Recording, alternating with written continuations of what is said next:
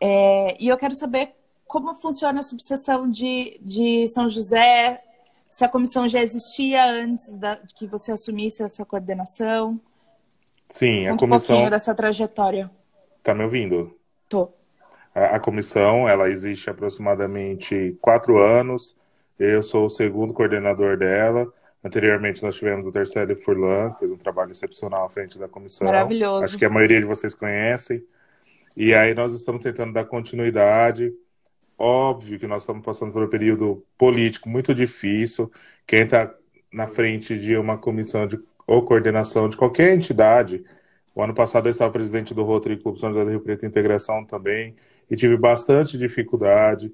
Agora, quanto à comissão, é um desafio muito grande, apesar dela já estar estruturada, a gente tem basicamente que recomeçar, porque a gente tem que fazer a, a parar politicagem, qualquer tipo de partidarismo, isso daí você acaba afastando alguns membros e por outro lado chega outros. Nós temos um desafio bem grande aí, nós estamos na, Sim. na luta.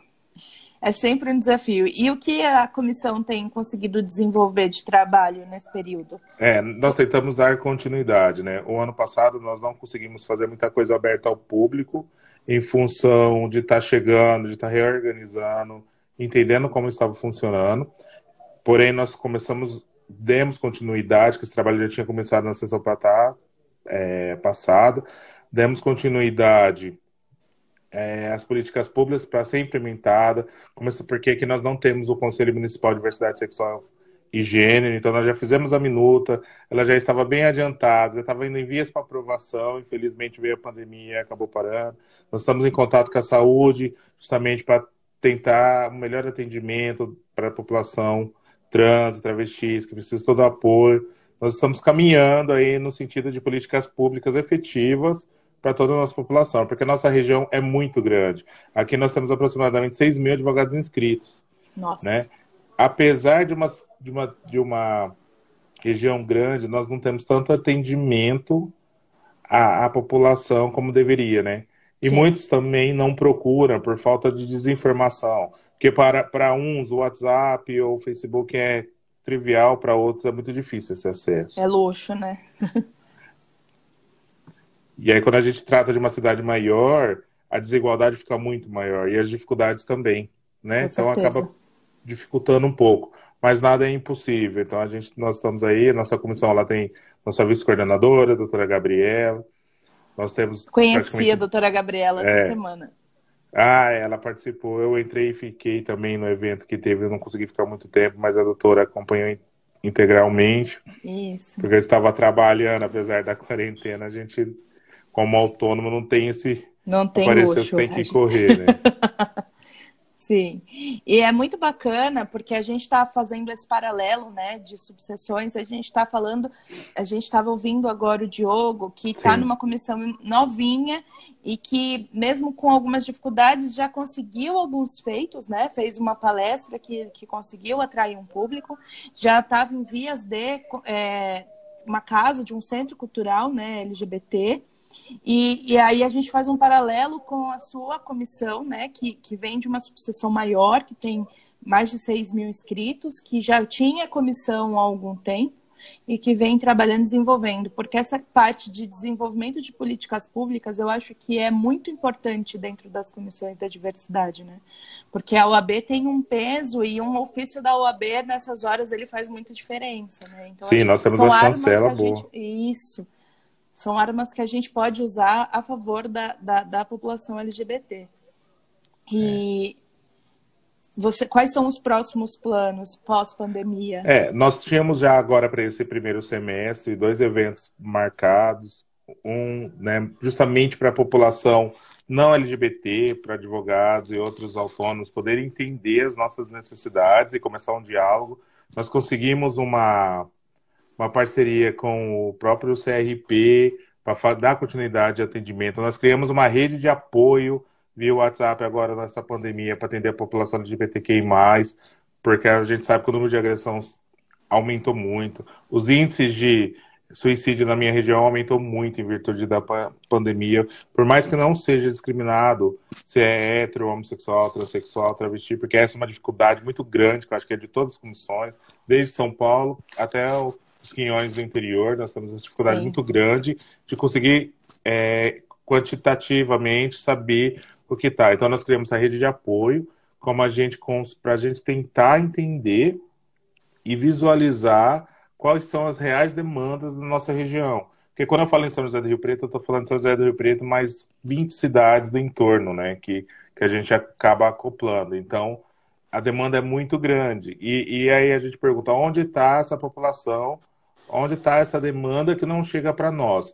Ao mesmo Todas tempo as subseções é, têm essa mesma dúvida.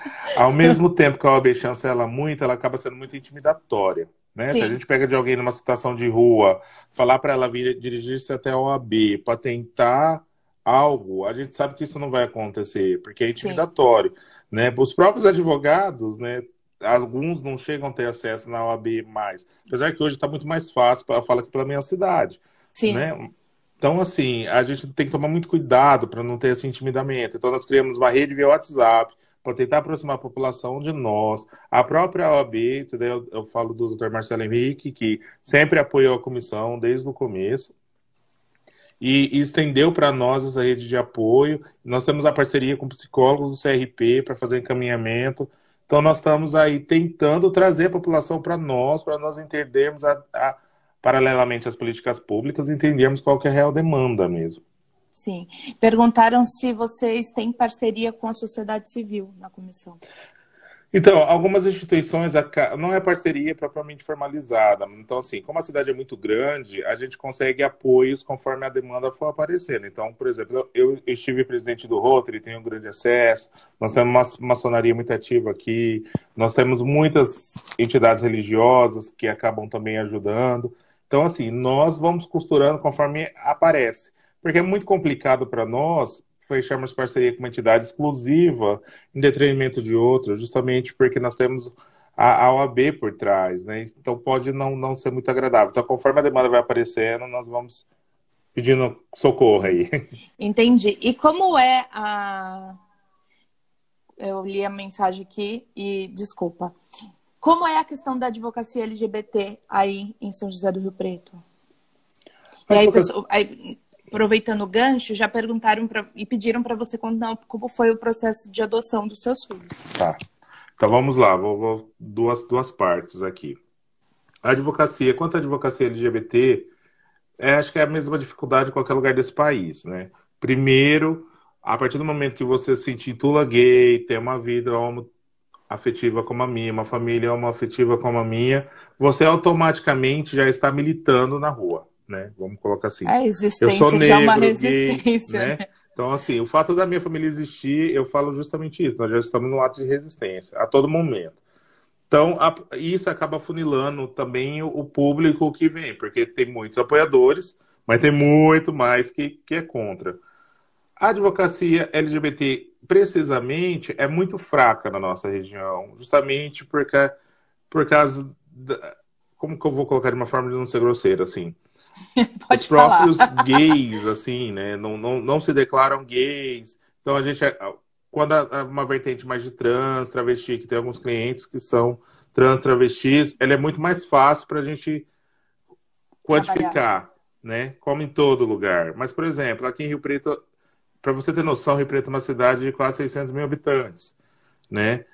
Nós temos uma demanda muito grande, mas o judiciário aqui nos ajuda muito. Eu não tenho problema para fazer um registro civil. Eu não tenho problema para fazer um processo de adoção, como foi feito aqui.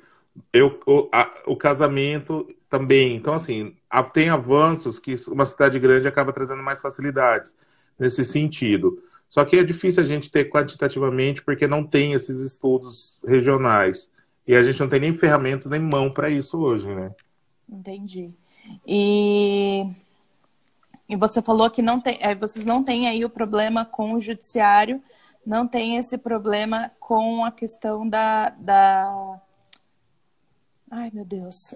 Nos cartórios para fazer retificações. Não, não, não. Aqui eu não tenho dificuldade. A, a dificuldade é chegar e levar a demanda até o judiciário, porque a população muitas vezes não quer se expor e não traz essa, essa dificuldade. Mas o judiciário aqui é muito tranquilo e muito correto no sentido de cumprimento de lei, né? Como tem que ser de fato o que está escrito, eles cumprem. Eu vou pegar pelo meu próprio caso de adoção, que acho que foi a tua, pergunta anterior. Sim. Esse processo de adoção, eu estou falando de aproximadamente cinco anos atrás, não é agora. Então, assim, nós estávamos em outro governo, nós tínhamos outros outra paradigmas realidade. E outra realidade, tá? Não que isso tenha dificultado algo hoje, porque Sim. os técnicos e o juiz, no caso, são o mesmo aqui.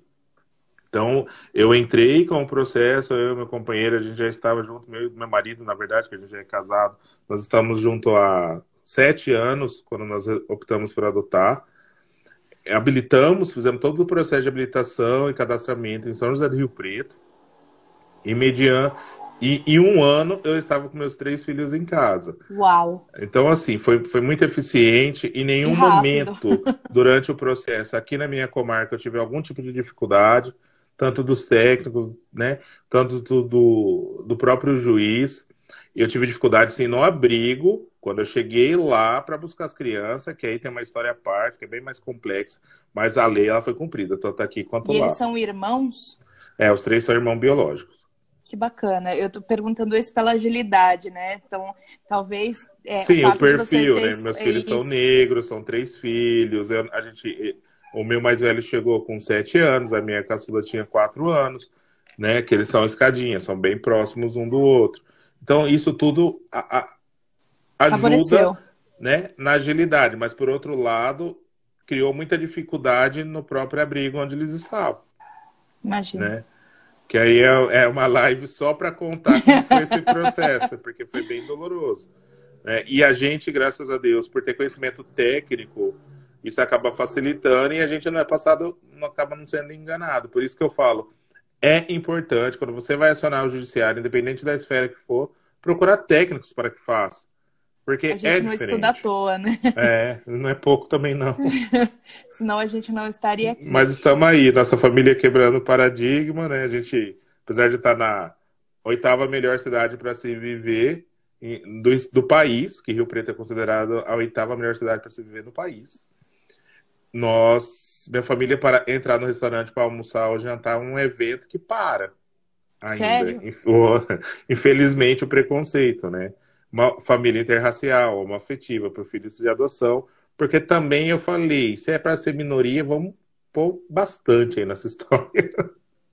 É, Éder, como é que tá? Você trouxe uma pauta agora que é a questão racial. Como é que está o debate da Comissão da Diversidade com a Comissão da Igualdade Racial? É, graças, na, na, nossa, na nossa subseção, quem é coordenador da Comissão de Raça e Etnia é o Dr. Robson, né? É um advogado também que ele é bem aberto, né, às causas sociais, como não, não teria como ser diferente.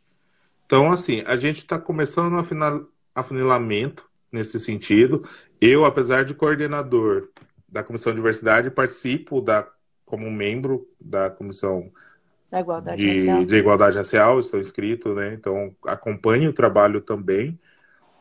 Só que diversidade, raça, homofobia, né? Direitos humanos. Direitos humanos são temas muito sensíveis para a nossa sociedade atualmente, né? Sim. Então, é, vidas pretas importam muito, sim, né? Mas se todo mundo que colocasse lá a tagzinha no, Fizesse alguma coisa. no Face ou na Instagram arregaçasse a manga em prol da igualdade, seria bem diferente. A nossa dificuldade seria bem menor, né? Só que assim, a gente escolheu isso. A gente escolheu militar em direitos humanos. A gente escolheu defender a minoria. E a gente sabe que a luta é grande. Mas nós começamos um diálogo, uma aproximação. Na verdade, sempre teve, né? é que agora, com a, com a, morte do George Floyd lá nos Estados Unidos, esse negócio assim, eclodiu de uma forma mundo, né? aqui, né? Que todo mundo começou a olhar, mas se a gente parar para ver as estatísticas de mortes de negros e jovens no nosso país, é uma coisa absurda, proporcionalmente falando. Dias. E ninguém nunca, né, falou. Então, assim, também é um outro debate, e não querendo ser mas, é, mas eu acho que é um debate que está aqui também, porque é, a gente tem população LGBT preta E Sim. essa população, ela tem um estigma três vezes maior. Então, Sim. é aquilo que você acabou de dizer sobre a sua Sim. família. Pra, é, exatamente. Não tem como é. fugir, as coisas não, não, se, não se separam, né? Esse debate é único. Eu acho que ele só se estende. E eu tô falando de um preconceito de um gay, negro, advogado. Eu não tô falando Exato. da travesti que tá na rua, favelada. Exato. Né? Porque é muito diferente. Ou, da, o, ou do gay afeminado que também mora na favela, que Sim, também sofre. Preto, ou né? a mulher lésbica. Né? É, então, Enfim, assim, a gente tem aí eu, eu não... um leque, né? Dentro disso, ainda acabo sendo privilegiado, vamos colocar dessa forma. Sim. Então, eu tenho que ter olhos para ver que a realidade é diferente. Né? É, é, muito complexa, vai muito além, né? Se a gente pegar a questão do intersexo aqui, a minha região é uma região fortemente nós temos a Thaís, que é uma sumidade, mãe do Jacob. Ela, né, está, nós... ela estará conosco na Semana da Diversidade. Que é uma coisa, ela é, é, luz, assim, né? É uma graça. Maravilhosa. Conheci o Jacob, enfim, todo esse processo. E nós estamos falando de um centro nacional de referência médica, e nós temos questões sérias quando tratamos de intersexo. Sim. alguma coisa não está batendo nessa história, né? Nós temos que tomar um pouco de cuidado. Então a gente tem que jogar luz para fazer eclodir.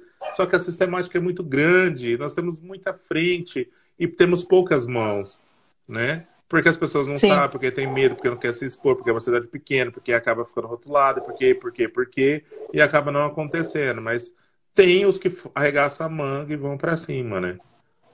Eu, a gente estava numa discussão e, e acho que pela falta, e aí falo por mim, né? Porque sou uma mulher hétero, branca, cis, e, e estou à frente da comissão. Fui, a, em tese, a fundadora da comissão, né? Aqui de Praia Grande. E, e aí, como é que a gente pode contar com esses aliados, né? Porque eu, eu me considero uma aliada da população LGBT porque estou aqui por vocês, né? para trabalhar por vocês. Assim como o Diogo falou, a comissão da diversidade não é uma comissão que dá status para ninguém. Né? Sim, Falando de política de ordem, né? Falando de política de ordem, não é uma comissão que dá status para ninguém. Aqui a gente trabalha por amor, né? Porque a gente gosta do, do que a gente está fazendo. E você conta com aliados na sua comissão? Como é que, como é que vocês é, têm esse, essa, essa união com os héteros, cis, enfim? Não, tem, tem vários héteros que participam da minha comissão, eu tenho psicólogos que participam da minha comissão, eu tenho a Mães pela Diversidade que participam Ai, da, minha, da nossa comissão. Então, assim, a gente agrega, né? Eu Isso é falo é importante. que quando a gente trata de minoria, não tem excludente. Você tem que, a partir do momento que eu, eu como minoria, começo a excluir, alguma coisa está errada. Então eu sempre tenho que estar de porta aberta e trazendo todo mundo que queira vir. Óbvio, tem gente que vem e fica, tem gente que passa e vai embora, que faz parte. Sim né? Natural. Mas nós, nós, sempre estaremos de porta aberta. É indiferente, né? No fato de você já é mulher nesse país. Já sou uma machista. minoria. É óbvio, né? Minoria não é em número maioria, minoria, né? né? Isso. Não é em número minoria, Exato. mas mas em, em cargos de vamos colocar cargos de destaque minoria. Questões de gênero, né? né? Aí a então, gente está falando dessa discussão sim, de gênero. É, e então, falando... assim, Desculpa. não, não, tem, eu tenho membros até que são um pouco mais ortodoxos nesse sentido e acha que não, que não é lugar.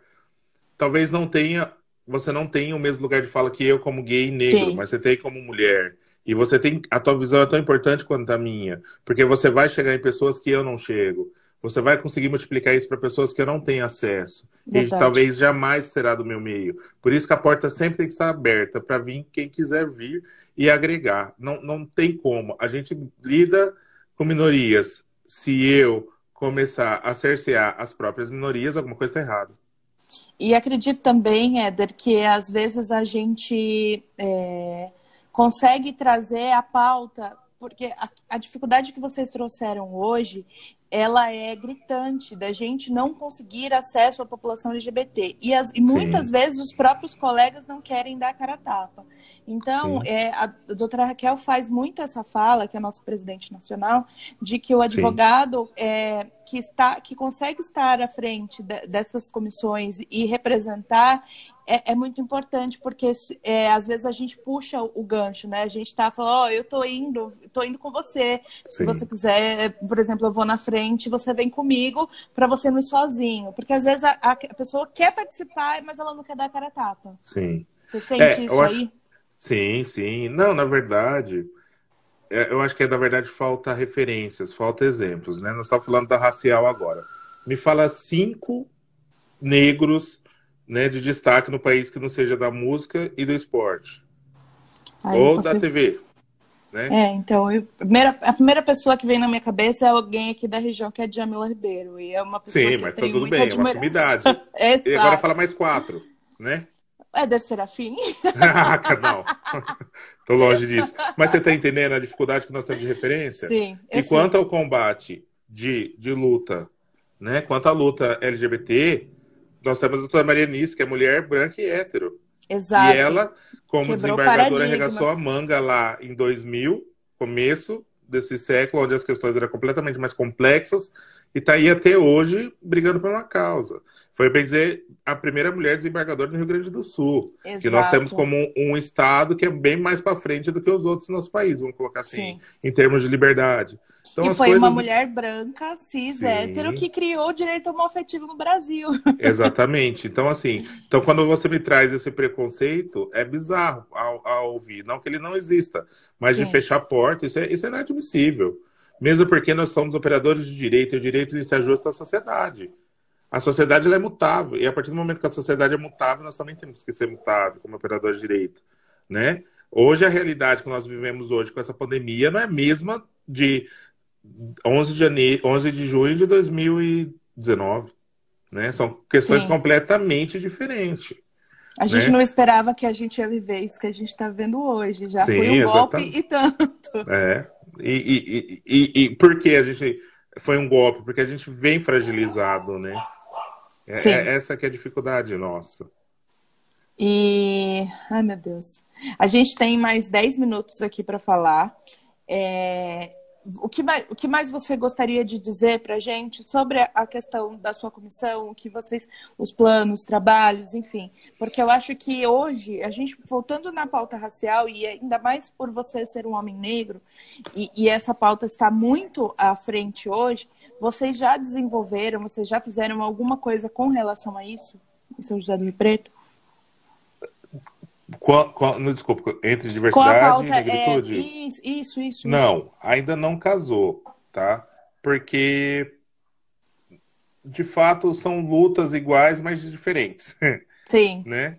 Porque nós temos que também observar que Os quando recortes, a gente trata né? de, de, de, É, por exemplo, o, tem homofobia dentro do movimento negro, como tem racismo dentro do movimento gay, né? Então a gente tem que começar muito com, com muito cuidado e muito tato essa aproximação, né? Para a gente não acabar eclodindo algo que a gente não precisa desse momento. Quando a gente fala, quando eu falei eclodir, nós estamos num momento muito sensível social, né? Se um fala que eu tô gordo, outro fala que eu tô magro, isso daí já gera um conflito, os caras podem sair na mão, né? Então a gente Sim. tem que ter, ter o tato, e aí começa uma outra dificuldade, que nem eu disse, nós viemos de um ano passado com políticas públicas, aproximando com os órgãos públicos para esse ano conseguir o estreitamento. Aí a pandemia veio e suspendeu tudo. Nós estamos no ano eleitoral. Aí eu não sei se o ano que vem eu vou ter que começar tudo do zero para dar continuidade nisso daí. Então você Esse vê, é uma luta que, que ela gente... não para. Exato. Essas questões é. políticas é, externas da OAB, Sim. elas, elas, pegam, elas deixam a gente de calça curta. Sim. Porque é aquilo que você falou. Você assumiu uma subseção que antes era o Célio, que vinha com um trabalho, que às vezes tinha certos contatos dentro da, da, da prefeitura e com o judiciário, enfim. E aí veio você que tem que reconstruir tudo isso de novo. E aí muda uma gestão da prefeitura que possivelmente possa ser que tenham novos funcionários, novas lideranças, e aí você vai ter que reconstruir todo esse trabalho. Sim, Porque, infelizmente o trabalho não é contínuo, né? É, e depois nós temos também a questão de mudança de gestão na própria ordem. Exato. Né? Então fica truncado, fica picado. Eu acho que isso é uma dificuldade de todas as comissões. Exato. Né? Então aí, aí a gente às vezes fala, mas não tem tanta visibilidade, porque a gente não consegue. Né? A gente não consegue por falta, às vezes, de apoio e não falo institucional, porque a OAB, nesse sentido, pelo menos eu falo pela minha subseção, está de portas abertas sempre. Mas a OAB sozinha também não faz nada. Então, Somos um braço. Sim. Nós precisamos das instituições públicas para fazer acontecer. Exato. Quando eu falo, é, eu incluo o executivo, legislativo e o judiciário. Nós precisamos da sociedade civil para acontecer e onde que estão. E qual que é o medo e qual que é essa dificuldade? O medo a gente sabe, eu falo como gay, que Sim. você dá a tua cara, você, né? Você sofre, o preconceito aumenta, você sofre to, outros, outras situações que talvez você não esteja preparado. A gente tem que deixar bem claro aqui que a gente não quer tirar ninguém do armário. Exato. A gente não, não nós não estamos aqui para fazer. Você tem que se assumir ou deixar de assumir, você tem que ser isso, aquilo. Muito pelo contrário. Nós queremos apoiar e entender o que, que está acontecendo na nossa comunidade. Porque se não vem demanda, eu não tenho Exatamente trabalho. Se não tem trabalho, eu, eu ia falar agora. palmas, milhares de palmas. Porque é exatamente isso, Éder. É, é o que eu sempre falo em todas as oportunidades. Como é que a gente vai fazer, como é que a gente vai fazer um trabalho se eu não sei o que você precisa. Então, assim, a minha realidade é diferente, a sua realidade é diferente. Assim como você falou, eu sou gay, eu sou negro, eu sou advogado, então eu estou num privilégio um pouco maior que os outros. Então, eu não sei o que, que os meus irmãos estão passando dentro Exatamente. da comunidade.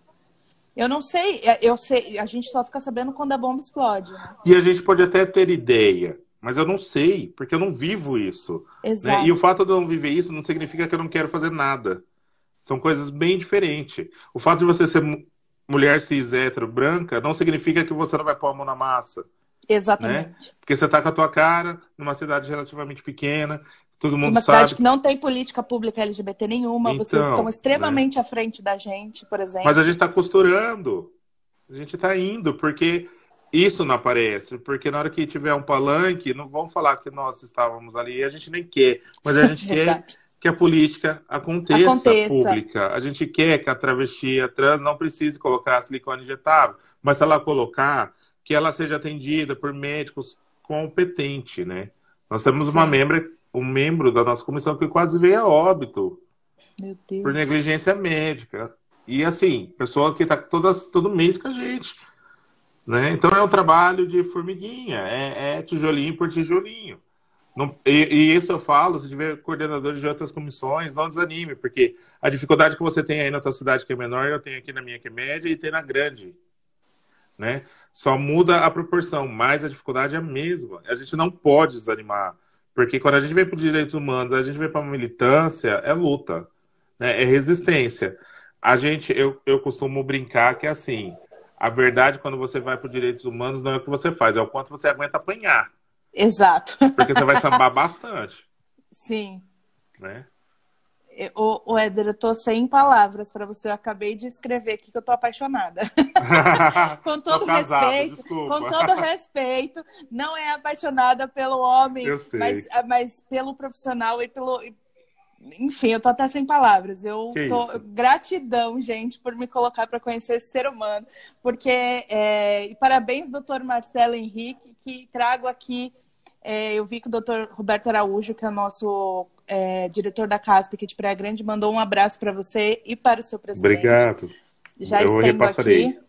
E eu estou muito feliz com, com, com, a sua fala, porque é, a gente vê poucos homens negros gays na, nessa, assim, eu nessa militância de comissão acredito que tenho visto. Porque nós temos poucos com, advogados gays.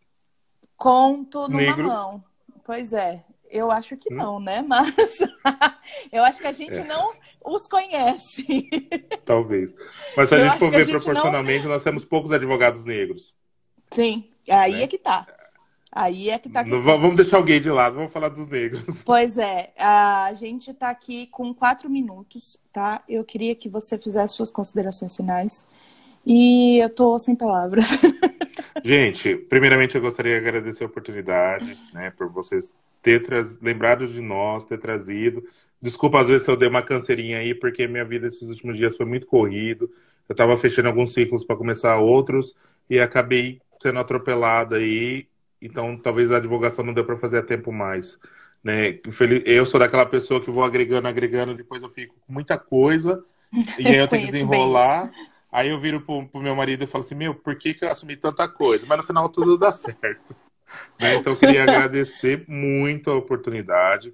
Como eu falei para vocês, a nossa comissão está de porta aberta. Quando vierem para o interior, quiser passar um pouco de calor, venham para Rio Preto. Venham a conhecer Tchaca aqui. acabou de entrar aqui. Beijo, Tchaca. Que linda! Referência também. É.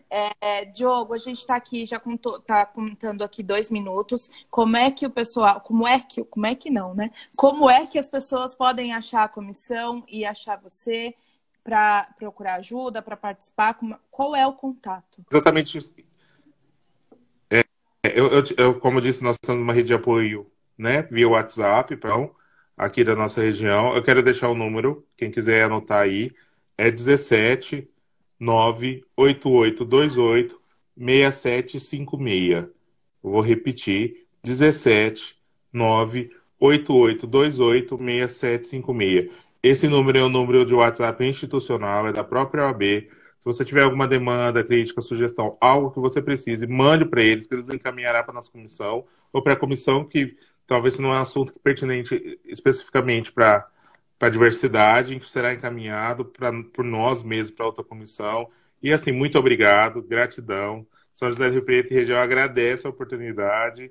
Por, parabéns, meninas, né, por arregaçarem a manga e, e, e, aproximar as comissões e começar esse diálogo maravilhoso. Espero que em breve nós possamos estar pessoalmente aí, batendo um papo e, e entendendo um pouco mais da nossa diversidade. Éder, a gente tem aqui agora 35 segundos, então quero mais uma vez agradecer a todos que estiveram aqui, a comissão da UAB São Paulo que confiou em mim, a Marina e a Priscila que me, que me confiaram estar aqui agora, hoje, fazendo esse debate, para mim foi muito importante. E muito obrigado, Éder e Diogo, pelos ensinamentos de hoje. Foi um prazer enorme conhecer vocês e poder bater esse papo.